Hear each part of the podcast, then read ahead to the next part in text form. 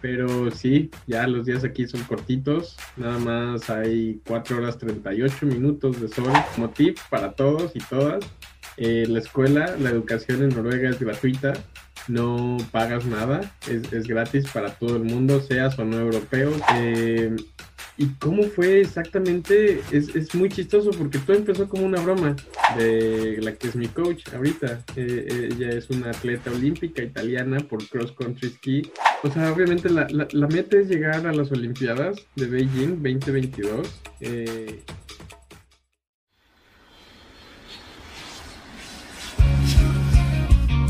porque lo mejor que te deja un viaje son las historias. Y porque al contarlas, viajas de nuevo. Este espacio está creado para viajar juntos a través de recuerdos inolvidables y anécdotas muy divertidas. Hablaremos con viajeros, amigos, profesionistas, bloggers e influencers sobre destinos de México y el mundo. Compartiremos también consejos de viaje y datos curiosos de muchos lugares que nos ayudarán a aprender muchísimas cosas. Yo soy Fer González. Bienvenidos a su podcast de viajes. Bienvenidos a Entre Viajes y Recuerdos.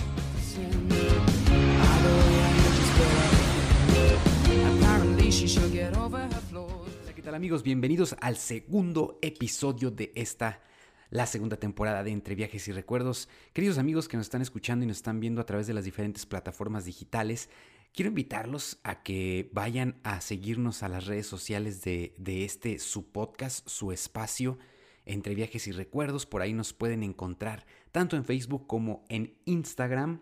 Y también recuerden seguirnos en nuestro canal de YouTube eh, entre viajes y recuerdos para que ustedes puedan disfrutar de todos los episodios de una manera un poquito diferente y puedan eh, pues tener algo un poco más visual de todo lo que se ha hablado en todos los episodios. Recuerden que hay un video en YouTube donde además de escuchar, eh, claro, la plática que tenemos con los diferentes invitados, también pueden disfrutar de material visual que los ayude un poco a, a comprender un poco eh, eh, más a fondo de lo que se habla en cada uno de los episodios. Queridos amigos, fíjense que en estos días estuve un poco eh, investigando acerca de cuáles son pues tanto los países más grandes como los países más pequeños del mundo. Y díganme si no cuando escuchan esta pregunta, ¿cuál es el país más pequeño del mundo? Estoy casi 100% seguro que la mayoría de ustedes eh, va a pensar eh, ya sea en el Vaticano o en San Marino, que son eh, los estados, los gobiernos, los países que, son considerados como los más pequeños del mundo, porque pues el territorio es muy pequeño. Pero ¿qué pasaría amigos si yo les digo que en realidad el país más pequeño, la nación más pequeña de este planeta se llama Sealand?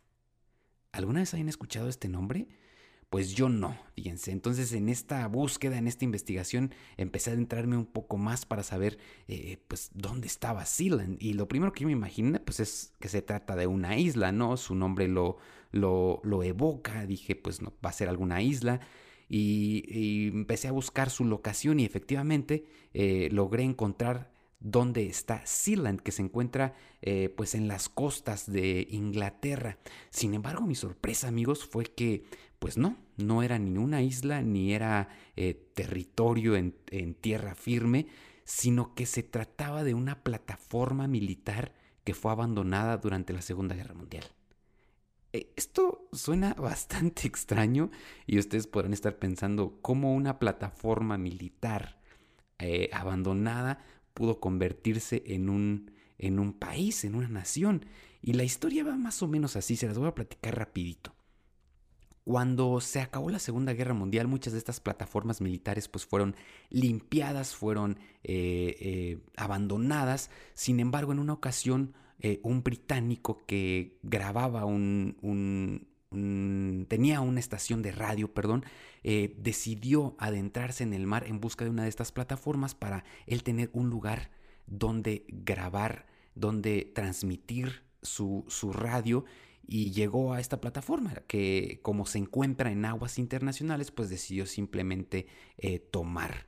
Y a partir de ahí esta persona empezó a establecer todo un sistema que dentro de las leyes y las normas le pudiera dar el título de nación o de país. Entonces, eh, eh, yo me puse a investigar un poco y dije, bueno, ¿qué es un país? ¿Qué se considera un país? Porque si una plataforma militar se puede considerar un país, pues a lo mejor muchas cosas podemos considerarlas también.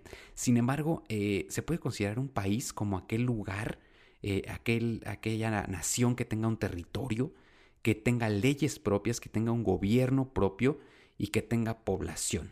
Entonces, esta persona se empezó a, pues, digamos, eh, eh, motivar tanto con estas ideas que, desarrolló todo un sistema de leyes, hizo una constitución y empezó a cumplir con todos los requisitos que se tenían para que eh, esta plataforma, este lugar que él adoptó, pues se convirtiera en un país y en una nación. Para no darles el cuento muy largo, al final de todo, efectivamente logró cumplir con estos requisitos.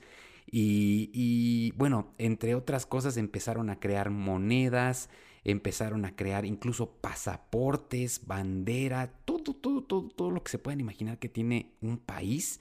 Eh, sin embargo, se le salió un poco esta onda de las, de las manos porque eh, este dato es sumamente interesante y a mí me pareció eh, pues intrigante al mismo tiempo también porque el asesino de Gianni Versace, este hombre de la moda, gigante de la moda que fue asesinado, que de hecho hay bastantes documentales respecto a su muerte, el, asesino de este eh, Gianni Versace tenía uno de los pasaportes que se habían emitido en Sealand. Porque como era una nación tan pequeña, como era un lugar tan insignificante en el mundo, sus pasaportes se comenzaron a usar para cometer crímenes, crímenes, para lavar dinero, para un montón de cosas que pues no, no eran las, las más adecuadas para poner a Silan en el mapa. Entonces, esto mm, trae todo un mundo de, pues de datos bien interesantes acerca de este lugar. Eh, yo también investigué y dije, bueno, ¿cómo se mantiene este lugar? Porque eh, viven entre 2 y 30 personas dependiendo del tiempo del año que se dice que más que nada son trabajadores que mantienen eh, este lugar pues en, en, buenas condiciones, se puede decir. Pero dije, ¿cómo se mantienen? ¿Cómo pagan? Y resulta que hay una página en internet dedicada a este lugar, que es la página oficial de Sealand, en la cual ustedes, amigos, pueden comprar desde territorio de esta plataforma que mide tan solo 550 metros cuadrados, hasta banderas, monedas, incluso títulos. Así es, ustedes pueden convertirse en Lord de Sealand entrando directamente a su página y comprando el título en línea. qué cosa más loca, qué cosa más, qué historia más interesante. Eh, eh, la micronación más pequeña del mundo, el país más pequeño del mundo, Sealand. Así que pues ahí les cuento esta historia, les dejo esta, esta, esta narración, esta anécdota de este, este lugar tan peculiar que me, me intrigó tanto como para investigarlo y pues quería compartírselos.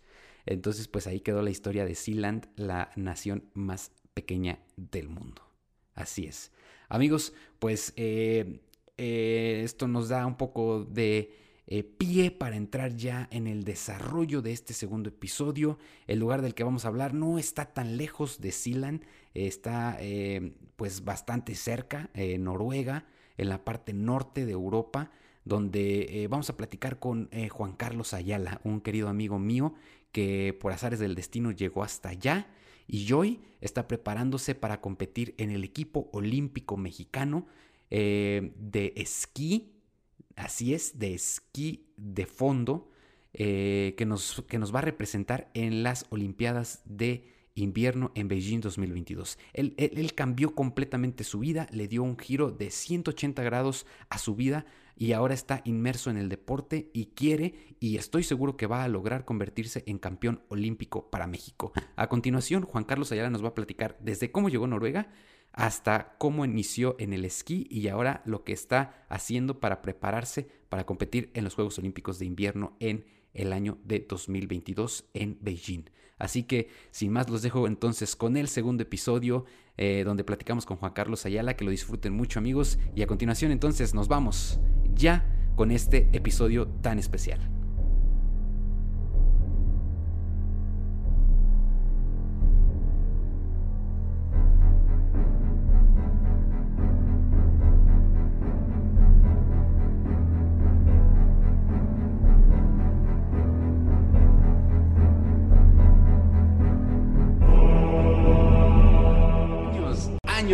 Verte, querido Juan Carlos, pero ya por fin te tenemos con nosotros. Güey, aparte de que le vas a contar a la gente que nos va a escuchar y que nos va a ver en este episodio y todo el show, también me vas a contar a mí qué pedo, porque yo nada más veo que Juan Carlos ya es una persona completamente diferente al Juan Carlos del que yo me acuerdo. ¿Hace como cuántos años nos conocemos, eh, Como unos cuatro, ¿será? ¿Unos cuatro años? sí, creo que ya tenemos cuatro años en realidad de conocernos ya un ratito. pues miren, yo les, cuento que a Juan Carlos lo conocí hace como cuatro años, decimos, estábamos en un, hicimos un campamento en el que aprendimos un montón de cosas eh, a nivel personal, a nivel de trabajo de grupo y cosas relacionadas con todo este mundo de los viajes. Y el que impartió ese, pues ese campamento fue Juan Carlos. Entonces, yo lo conocía como una persona pues bastante centrada, como con una onda acá psicológica, pero de deporte, no mucho, ¿eh, Juan Carlos? Yo creo que esto es completamente nuevo pues para todos y, supongo que también para ti. Y vamos a, platicar de cómo cambió todo este rollo en, en ti de manera personal. Y antes de empezar, Juan Carlos, quiero contar yo una historia. Quiero, quiero que, este, esto quede grabado y quiero que esto quede para todos. Porque que se hace, diga, que se diga. Que se diga, sí, que se diga. Porque no sé si, si, te voy a seguir diciendo Juan Carlos o próximamente ya te voy a conocer como campeón olímpico mexicano en, en los Juegos de Invierno. Entonces, eso tiene que quedar grabado. Y la historia eh, va más o menos así. Hace tiempo también hicimos, compartimos una experiencia, una aventura en el Nevado de Toluca y eh, me tocó ir con, Juan Carlos, pero yo quiero contarles que, Juan Carlos daba un paso y tenía que descansar 25 minutos, comerse tres sneakers y echarse tres tagos de coca para dar el que seguía. O sea, las señoras y los niños le pasaban así por enfrente y Juan Carlos, a Juan Carlos le costó mucho trabajo ese, esa, en esa ocasión llegar al, al cráter del volcán, pero pues, o sea, si me, me hubieran preguntado, oye, ¿tú crees que algún día Juan Carlos le va a entrar a, esto del deporte? Hubiera dicho, no, Juan Carlos, como que yo le veo otras aptitudes, no necesariamente. Pero, pero qué chingón, Juan Carlos, qué chingón en lo que, en lo que, pues, estás ahora. Y primero cuéntame dónde estás, cuéntanos dónde estás, porque estamos enlazados directamente desde Morelia, Michoacán, México, hasta eh, un paraíso helado de vikingos Así es, no, no me va a salir el nombre de la ciudad, mejor te digo a ti que no la compartas. Enlazados desde la hermana República de Noruega, estoy aquí en Trondheim.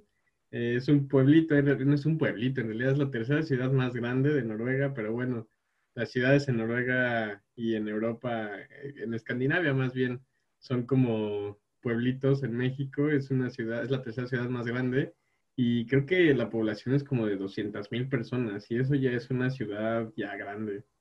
Eh, Trondheim más o menos, para ubicarlo en el mapa, está como a la misma altura que Islandia, un poquito más abajo. Entonces sí, ya andamos acá bastante, bastante elevados. Y eh, pues sí, acá andamos en Noruega. Ahorita hay como menos 3 grados afuera, no hay tanta nieve como quisiera. Pero sí, ya los días aquí son cortitos, nada más hay 4 horas 38 minutos de sol y todavía se siguen recortando un poquito más los días cada día. Está, bien interesante vivir por acá. Oye, güey, ¿y cómo acabaste allá? Porque lo último que yo recuerdo es que estabas por acá en, en México, sino en Tabasco, tal vez, alguna zona por ahí en la, en la península. Pero ya de ahí en, fuera eh, perdimos un poco el contacto y ya no supe más de ti hasta que de repente vi que, ¡pum!, ya Noruega. ¿Cómo terminaste allá? Fíjate que sí, exactamente. Yo estaba en el sureste, en el sureste caliente de, México. Estaba en Tabasco. Viajaba bastante por el trabajo, ¿no? Eh, pero estaba de base en, Villahermosa, que es la ciudad de las dos mentiras, porque ni es villa y ni es hermosa. Pero, pero el lugar es bastante bonito. O sea, hay, hay toda la parte de Chiapas y toda esta parte de, Tabasco es, muy, muy bonito. y muchas cosas por ahí que, disfrutar. Y pues yo hice un intercambio en Dinamarca, entonces en, mi, en mi carrera. Entonces siempre se me quedó como este gusanito de, salir y de regresar a Escandinavia y del frío y de la nieve. Y se me metió la idea de, hacer una maestría y pues por eso andamos acá. Todo empezó por una maestría y como tip para todos y todas, eh, la escuela, la educación en Noruega es gratuita, no pagas nada, es, es, gratis para todo el mundo, seas o no europeo, seas de donde seas, es gratis. El único requisito, pues bueno, es tener buenas calificaciones y con eso la armas. Entonces, todo esto salió por hacer una maestría. Súper chingón. Entonces, ¿le recomendarías a alguien que está buscando estudiar en el extranjero un país como Noruega? Sí, sí, completamente. Y 110% se los recomiendo porque es bonito, es seguro, sí, sí hace frío, eso sí, sí, también los días son cortos, pero es muy bonito y la experiencia y la oportunidad, que en realidad es un privilegio estar, estar aquí en Noruega, es, es único. Entonces, puedes hacer cualquier cantidad de cosas y si te gusta viajar, híjole, no, no, creo que hay poquitos lugares mejores en el mundo que Noruega para, para andar viajando me voy a adelantar un poquito, pero puedes acampar en cualquier lugar del país, eh, aunque sea propiedad privada. Entonces, este asunto de, viajar aquí en Noruega sí puede llegar a ser caro, pero también puede ser más barato que muchos otros países. Está muy, muy padre. Muy bien, muy bien. Fíjense que les mentí, eh, creo que les eché una mentirita. Les dije que yo no le veía aptitudes a Juan Carlos de deporte, pero ya me acordé que sí específicamente el baile, el zapateado, le sale bien chingón a Juan Carlos. Tenemos una anécdota muy divertida con Juan Carlos de, una vez una fiesta en un querido amigo también, la casa de un amigo, donde este, nos dimos una zapateada pero sabrosa. Y en la borrachera al día siguiente a mí se me olvidó que había zapateado tanto en la noche, entonces al día siguiente me dolían los pies horribles y no sabía por qué. Y cuando despierto les digo a todos, oigan, me duelen los pies bien gacho. Y todos me dicen, pues sí, güey, pues ¿cómo no te van a oler? Y yo no me acordaba por qué, porque le habíamos dado una zapateada bárbara. Pero de ahí en fuera. Pegando al piso, ¿eh? No, lo, masacramos esa noche al piso. Pero Juan Carlos, ¿cómo empezó entonces todo esto? Bueno, ya que viajaste, empezaste con esta onda de la escuela, la maestría. ¿Cómo, cómo empezó con lo, cómo empezaste con lo del deporte y lo del esquí? Fíjate que es una, es una historia bien, bien chistosa porque todo empezó con este asunto del coronavirus. El, coronavirus eh, también pegó aquí en Noruega, pegó en todo el mundo. Hubo un día que nos dijeron, ¿saben qué, muchachos? Ya no pueden venir a la escuela. Está, la escuela cierra, cierran sus puertas, obviamente todo se traslada a ser virtual. Y pues al ser virtual teníamos más tiempo, ¿no? Teníamos tiempo de, de estar en, o sea, estar afuera, teníamos más flexibilidad, no podía, las clases eran grabadas, entonces, ¿qué hacíamos? ¿Qué hacíamos? Estar encerrados todo el tiempo. Aquí siempre se permitió salir al, al, bosque, salir a la montaña, ir al cerro, ¿no? Entonces, pues todo el mundo aquí esquía, todo, todo, todo mundo, desde niños y niñas de 2 a 3 años hasta abuelitos y abuelitas de 70, 80 años los ves esquiando. Y pues fue como, bueno, y si ellos lo están haciendo y lo disfrutan, pues, ¿por qué no? Vamos a, vamos a ver qué pasa, ¿no? Entonces, con todo este tiempo libre, pues empecé a esquiar. La primera vez fue en marzo, justamente, y fui con mi roomie a, esquiar. Agarramos unos esquís de la talla incorrecta, del peso incorrecto, los bastones incorrectos. Lo único que sí atinamos fue la talla correcta de las botas, porque sí sé de qué calzo, pero de ahí en fuera todo lo demás mal. Y me gustó muchísimo. Eh, creo que este asunto de, de estar afuera ahí en el bosque, en la nieve, haciendo ejercicio, pero sin darte cuenta que estás haciendo ejercicio, creo que fue lo que, lo que cambió todo el, panorama. Y bueno, ahí hasta, hasta ese momento, eh, coronavirus, y todavía, todavía en realidad, coronavirus significa como un poquito para mí como oportunidad, como cambio de, entorno, ¿no? Y, y pues lo disfruté y poquito a poquito se fue haciendo algo más serio. Oye, dos polos completamente opuestos de esta eh, desafortunada pandemia que para muchos ha significado tragedia de manera eh, personal, tal vez la pérdida de algún familiar, de alguna persona querida. Para otros ha significado una tragedia económica con el, cierre de empresas, de negocios.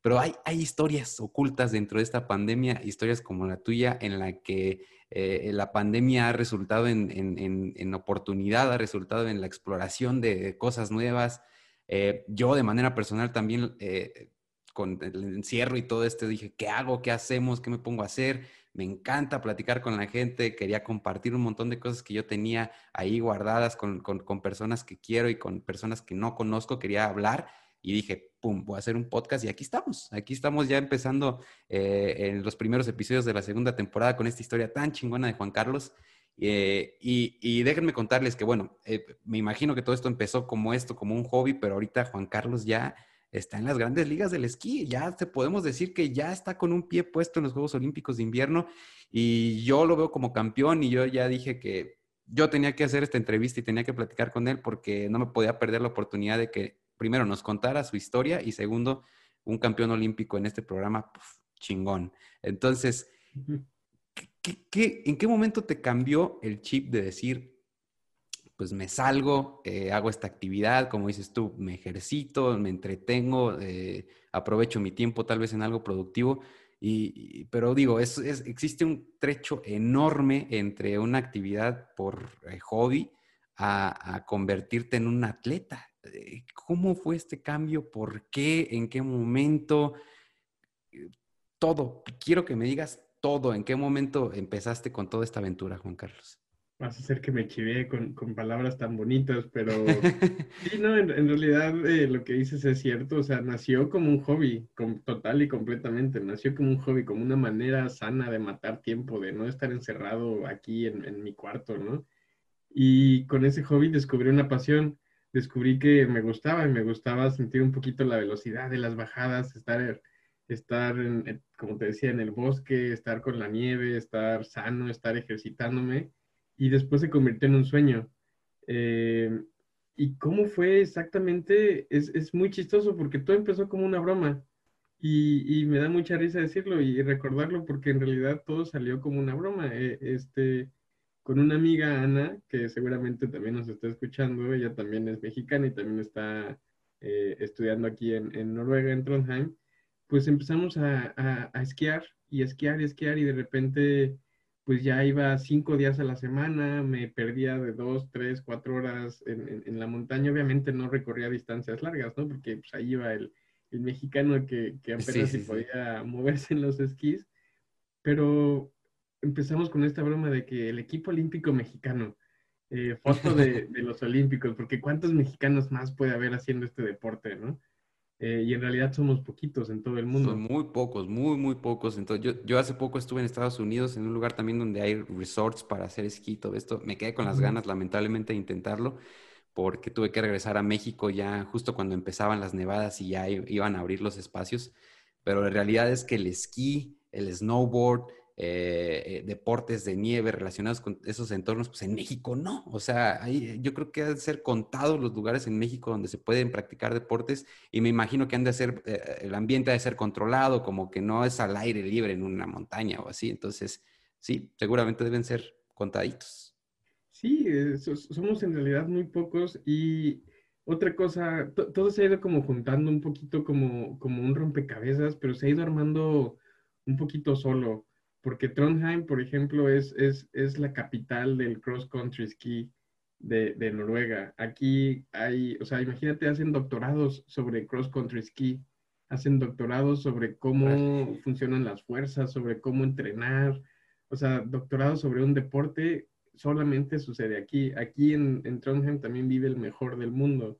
Entrena, o sea, vive del otro lado de la ciudad aquí hay esta tradición de, empezar a esquiar desde los dos, tres años, ¿no? Entiendo. Entonces, esta, broma fue, agarrando forma porque empezó con, también con mi roomie. Mi roomie empezó a salir con una amiga, una alemana, que ahora es, es, mi fisioterapeuta, y ella eh, vive vivía, más bien era roomie, de la que es mi coach ahorita. Eh, eh, ella es una atleta olímpica italiana por cross country ski entonces todo se fue armando como... Fueron encajando las piezas en su lugar. Carlos, pues si quieres, yo la conozco y, ella te apoyaría, este, y ella conoce a más personas. Entonces fue creciendo, fue creciendo muy, muy, muy, muy fácil y pues ya se, ya se volvió en un sueño compartido, pero todo empezó de una broma y de, y de pues hacerlo, de descubrir esta pasión y pues ahora exactamente ya, ya entreno a diario, hay un programa de entrenamiento, tuve que aprender a descansar, aprender a comer, aprender a entrenar, aprender a escuchar literal a mi corazón para entrenar en, ciertas, este, en ciertos rangos. Es, es, un mundo y es diferente y, yo sigo aprendiendo de, de, mí, de mi cuerpo, de mi mente a mis 27 años. sigo descubriendo mi cuerpo, ¿no? Es, es, es muy, muy interesante. Oigan, el cambio que ha tenido Juan Carlos, eh, desde la, obviamente ha, sido un cambio mental muy grande a, abrirte a todo este mundo del deporte, a esta disciplina, a este constante entrenamiento, pero también ha sido físico. ¿Cuánto pesabas hace dos años y medio, tres años, Juan Carlos? Fíjate que, exacto, eh, cuando llegué acá a Noruega, eh, cuando, sí, exacto, cuando dejé México, este, pesaba no recuerdo si 96 o 99 kilos, andaba por ahí. Eh, creo que casi la andaba pegando ya a, los 100 kilos. ¿Ya, ¿Ya, ven por qué yo no le veía aptitudes de deportista? Porque no las tenía, o sea, literalmente no era un deportista. ¿Cuánto pesas ahorita, después de, de, de, de este, pues de esta transición? Y ahorita eh, peso, depende mucho de qué tanto ejercicio hice y qué tanto sudé, etcétera, pero entre 70 y 72 kilos, ese ya es mi peso ahorita de competencia. Estamos hablando de 25, alrededor de 25 kilos de diferencia. 25, 26 kilos, por ahí se, se, fueron. Entonces, imagínate, es un garrafón y un, y un este, bidoncito, ¿no? De, de, de agua, es, es, algo, o sea, sí es, sí es algo. Y, y mucho de eso, ¿sabes qué? Cambió bastante por, el, por, por, la alimentación y por el ritmo de vida. En, en, México, pues era oficina todo el tiempo, Godín, 110%. Este, y aquí, pues no, aquí yo, por, porque el, el, autobús es caro, me muevo en bicicleta y de la escuela hacia acá es, es una subida de 80 metros. Entonces, a diario la bicicleta y, y ahí con eso, con pura bicicleta fueron 10 kilos más o menos de, de, de, peso. Y ya después que empecé a entrenar, ahí ya fue lo demás. Y es, sí es un cambio, ¿eh? La ropa, esa ropa que, con la que vine, ya no me queda. O sea, no se, me cae, no me queda para nada, ni siquiera la ropa interior. Y eso es lo más chistoso. Entonces, sí, sí, sí, también fue un cambio físico súper, súper, súper fuerte. Aquí, aquí los que están eh, siguiendo esta transmisión eh, por medio de YouTube eh, se van a dar cuenta de las imágenes. Aquí les vamos a poner todo bien gráfico para que ustedes vean dónde, dónde está Juan Carlos, qué es lo que está haciendo, estos cambios de los que estamos hablando. Pero si nos están siguiendo a través de cualquier otra plataforma digital como pues ya sea Google Podcast o cualquier otra plataforma de podcast, los invitamos a que, a que después puedan ver el video en YouTube para que pues puedan tener un, montón de imágenes y de ideas más gráficas ahí de lo que estamos platicando. Juan Carlos, entonces, eh, ¿a, dónde vas con todo esto? ¿Qué, es lo que buscas con todo esto del, deporte, del esquí específicamente? Con todo esto, o sea, obviamente la, meta es llegar a las Olimpiadas de Beijing 2022, eh, pero también son estas Olimpiadas y las que siguen, eh, Cortina en 2026. Entonces ya son, son dos las que están en la, en, la mira. Y si no son estas, van a ser las siguientes. Y si son estas, también son las siguientes. Esa es como, como la, la, meta grande. Y por ahí también me está como empezando a, a, salir el, el, gusanito de que, y si hacemos un equipo mexicano, pero bien en forma, si hacemos que más mexicanos entrenen cross country ski, porque se puede para entrenar en verano necesitas unos patines especiales que, son, son como tienen forma de esquí. Y en México se podría, en México en realidad se podría practicar eso en cualquier parque, en cualquier avenida, como si fueras patinando en realidad en patines comunes y corrientes, se puede. Y, y no sé, eso se me está metiendo como a la cabeza hacerlo, llevarlo a México, porque siento que si yo lo estoy disfrutando tanto, más personas en México lo podrán disfrutar y obviamente tiene muchos beneficios, ¿no? Físicos y mentales, que pues es justamente lo que necesitamos en, en, México para hacer esta cultura del deporte y... Pero pues, México no tiene una, una, una, historia eh, invernal, pero se puede lograr, ¿por qué no? Claro, no hay límites, no hay límites. Y, y, y sí, urgen cambios así de, intensos porque el comprometerte con una actividad como, como un deporte te cambia, ¿no? Te cambia en muchos aspectos. Te cambia de manera física porque obviamente tu cuerpo se empieza a adaptar a esta nuevo, este, a, estas nuevas cosas, a esta nueva actividad, pero también te cambia el chip mental. Yo siempre he dicho que cuando practicas deporte, cuando haces alguna actividad física, tu mente entra en un estado muy distinto al que está en el transcurso del día. Y en México, lamentablemente, sí, no muchas personas practican deporte o a veces practicamos un deporte, pero no nos comprometemos a veces eh, en practicarlo de manera constante o con disciplina, nada más ocasionalmente. Y pues ahí están eh, las estadísticas, ¿no? México es uno de los países con mayores índices de obesidad, con mayores índices de trastorno relacionados con, con la actividad física que no estamos, que no estamos haciendo, ¿no? Entonces, eh, es muy interesante desde, analizar todo esto desde ese punto de vista. Y, seguramente eh, podría ser que alguien nos esté escuchando que se interese, que diga, yo no nada que ver con ese deporte, pero precisamente porque no sé nada sobre eso, a lo mejor me interesaría. Y al final de este episodio, pues ahí les vamos a dejar todos los datos de, Juan Carlos para que lo sigan en sus redes sociales y para que si hay algún proyecto ahí que entre en, vigor, pues se apunten y, empiece algo, algo muy padre a raíz de esto. Porque yo creo que los sueños como los tuyos, Juan Carlos, no solo son tuyos, son sueños que contagian, son sueños que, que llegan, que, que cuando tú los ves, dices, o sea, ¿qué onda con una persona como, como él que, que, nada que ver con una cosa, pero de repente se comprometió a tal grado que ahora está buscando ser campeón olímpico para México? O sea, ahí está, esos sueños se contagian inevitablemente, Juan Carlos, aunque tú no quieras. Es más, aunque tú no pretendas hacer nada, te vas a las Olimpiadas, pero algo va a pasar, a alguien vas a contagiar que, que va a empezar con, algo nuevo, con algo diferente. Y eso es, eso es lo bonito. Y yo estoy seguro que lo vas a lograr, estoy seguro que vas a llegar a tus objetivos, como dices tú, si no es eh, estos juegos, serán los siguientes o serán los siguientes, pero, pero ahí vas a estar, Juan Carlos. Oye, has sido entrevistado por un montón de personas ya, incluso en, cadenas eh, grandes deportivas en la televisión, pero yo creo que esta es un poquito diferente porque hay, hay una relación muy, muy padre contigo, Juan Carlos. Yo te quiero mucho, te estimo mucho y, hace mucho que no platicaba contigo, entonces me emociona mucho poder hacerlo.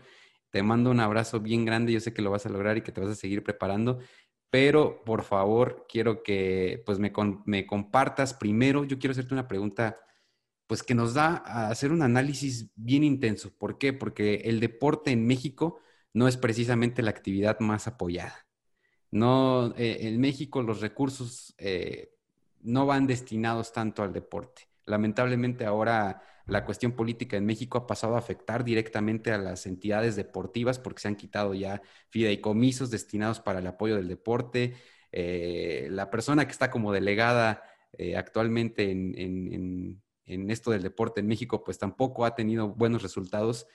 Juan Carlos, esto debe ser costoso. ¿eh? Yo he escuchado que el equipo para hacer esquí, para hacer snowboard, es sumamente costoso. Estas actividades eh, incluyen pues desde vestimenta adecuada, los esquís, eh, ropa térmica, no sé, un montón de cosas. Entonces me imagino que debe ser muy costoso. ¿Cómo estás haciendo tú para afrontar esta adversidad? Fíjate que eh, de, los mexicanos somos bien, somos bien creativos. Este, entonces, literal, con creatividad. Hace, Noruega es muy caro, Noruega es extremadamente caro, pero cuando hay descuentos, los descuentos son extremadamente baratos, no, no, o sea, no se compara. Entonces, eh, por ejemplo, mis primeros esquís fueron de segunda mano. Aquí hay una cadena muy grande que, que, distribuye cosas de segunda mano, donaciones. Entonces, esos fueron mis, mis primeros esquís. Pero exacto, mientras más te metes, mientras más aprendes y mientras más lo vas practicando, más caro se va volviendo. Hay, hay, hay, hay, ciencia detrás de los esquís y se vuelven más caros, etcétera. Entonces, lo que ahorita, pues ahorita sí ha sido eh, de, de, mi bolsillo, que pues sí estamos rompiendo el cochinito, porque yo vine a estudiar, ¿no? O sea, claro, claro, por supuesto, no tienes tiempo de trabajar. sí, sí, sí. Y, y, y, con este sueño que, o sea, con este proyecto que ahora es un sueño, pues sí, exacto, hay, hay, hay, hay se necesita bastante recurso financiero y también estoy haciendo un GoFundMe para, para pues levantar dinero, ¿no? Porque se necesita dinero exacto para los esquís, para los bastones, para las botas, para la ropa, para incluso la comida, o sea, la cantidad de, de, comida que se necesita y la calidad también de la comida es diferente. Sí, claro. Y la comida es una de las cosas que es bien cara en Noruega. Y luego también, eso es una parte, pero también la parte de las competencias pues eso también cuesta, o sea, moverse y, no me tengo que mover yo solo, porque pues yo solo, o sea, sí, yo soy el que compito, pero hay un equipo conmigo, ¿no? Y no diría detrás de mí, sino al lado de mí. Entonces, estamos haciendo este GoFundMe, también estamos eh, intentando por ahí tocar puertas con empresas e incluso también con el gobierno. No ha habido respuesta todavía, eh, digamos, financiera, la gente se interesa y demás, pero pues sí, hasta ahorita ha sido el GoFundMe y, y pues el cochinito y la familia, ¿no? A final de cuentas tenemos este, esta, esta oportunidad y, y, pues me están apoyando mis papás todavía mis 27 años, se los agradezco muchísimo. Eh, pero sí, eh, sí, sí, sí es caro. Y mientras más te metes, más se va volviendo más caro. Y los, los más grandes, los atletas más grandes, los atletas profesionales, pues ellos en realidad no gastan en su equipo porque tienen todo patrocinado. Pero pues aquí es la otra cara de la moneda, ¿no? Cómo intentar hacerlo eh, a un nivel profesional, pero no siendo profesional. Ahí es cuando los mexicanos somos creativos y pues andamos viendo cómo le hacemos y cómo llegar al fin del mes, literal. Bueno, ustedes no están para saberlo ni yo para contarlo, pero antes de iniciar esta charla, ¿qué hora es, qué hora es en donde estás, Juan Carlos?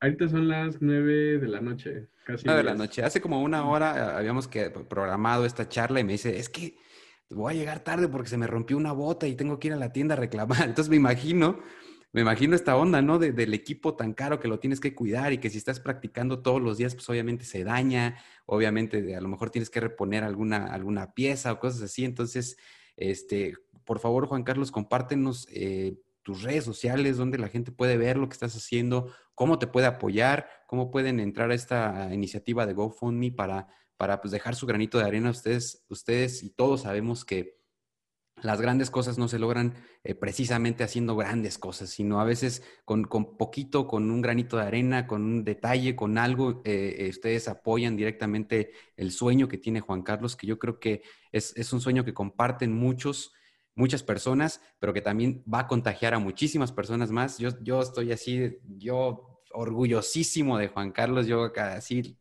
quería tanto platicar contigo porque decía, no manches, quiero que me cuente, quiero que me explique qué pasó, porque yo no sabía qué había pasado, no sabía cómo había llegado a esto. Entonces, por favor, compártenos todas tus redes sociales y esta iniciativa, Juan Carlos.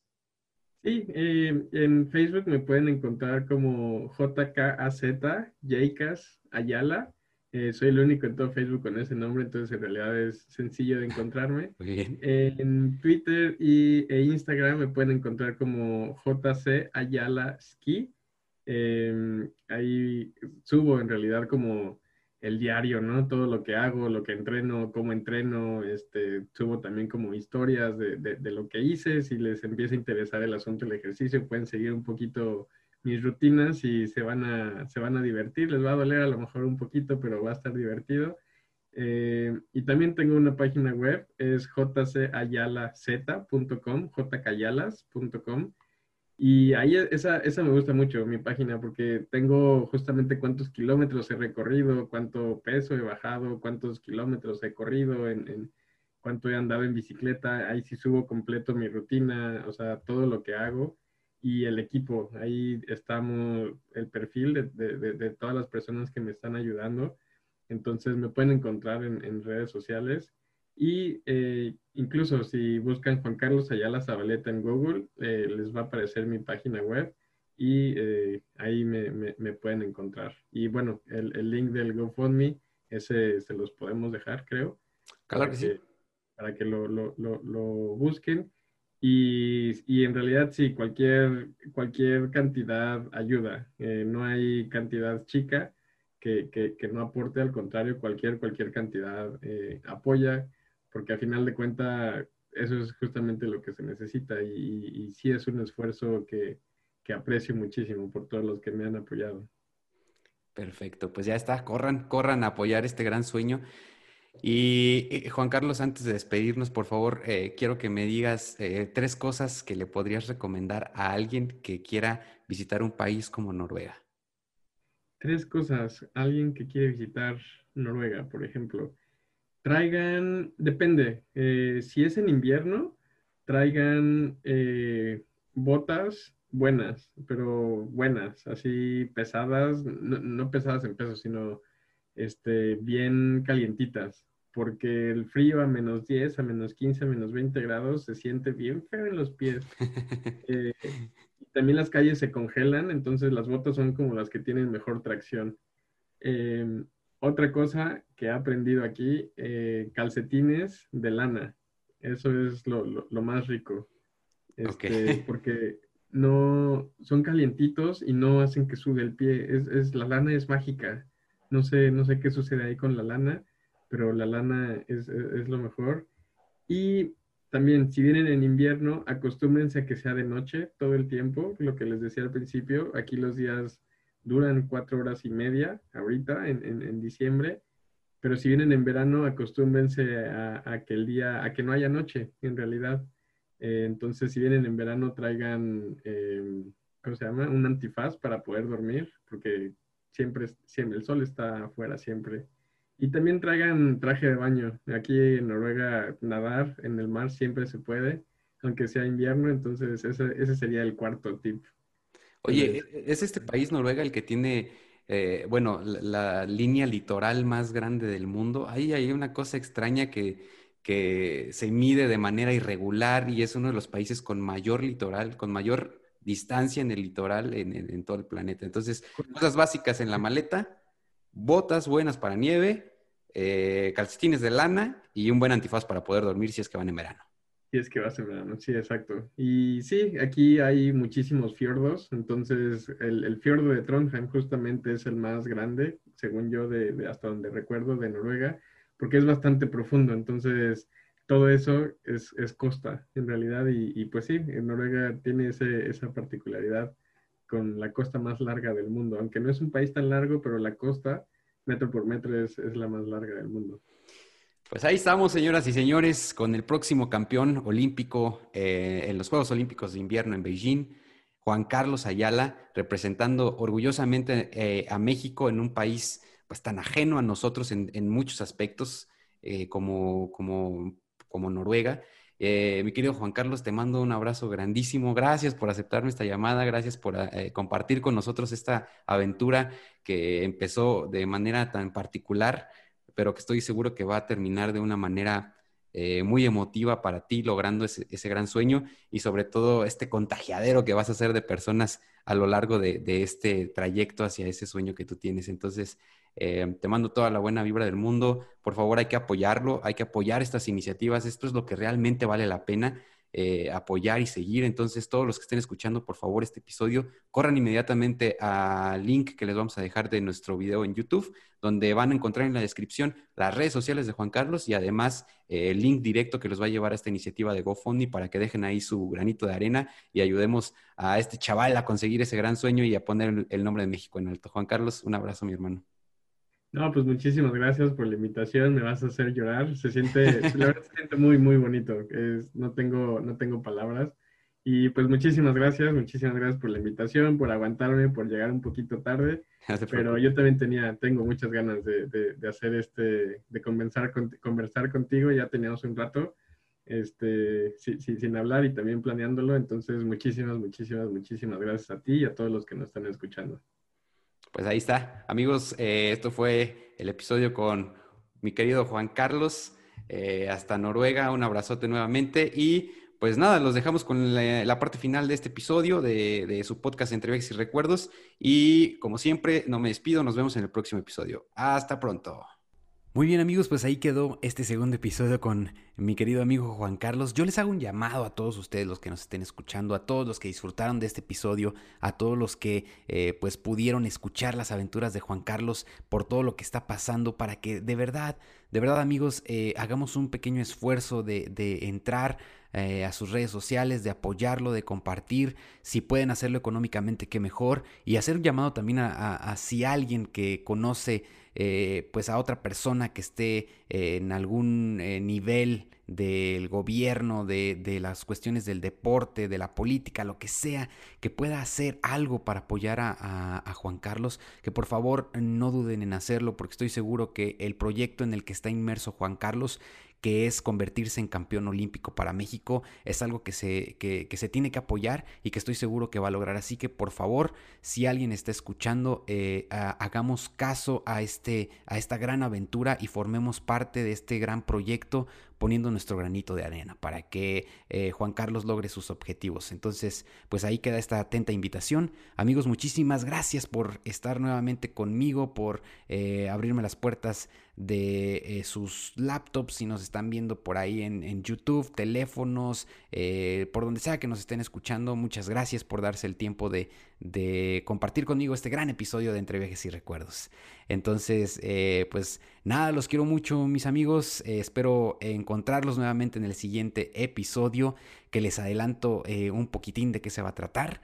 Eh, en el tercer episodio platicamos con los chicos de Turipache Wildlife Expeditions, un grupo de biólogos que se ha dedicado a la exploración de diferentes sitios en México a través de la fotografía de fauna y flora con la intención de ah, hacer conciencia en las personas que pues tanto los acompañen a sus aventuras como disfruten de su material fotográfico para la conservación de especies en México. ¿Eh? Un episodio espectacular que trae muchísima información relacionada con naturaleza, así es que ustedes, si ustedes son amantes de la naturaleza, si ustedes son amantes de los animales, no se pierdan el próximo episodio con Turipache Wildlife Expeditions. Mis amigos, que estén muy bien, les mando un abrazo hasta donde sea que me estén escuchando, nos vemos en el próximo episodio.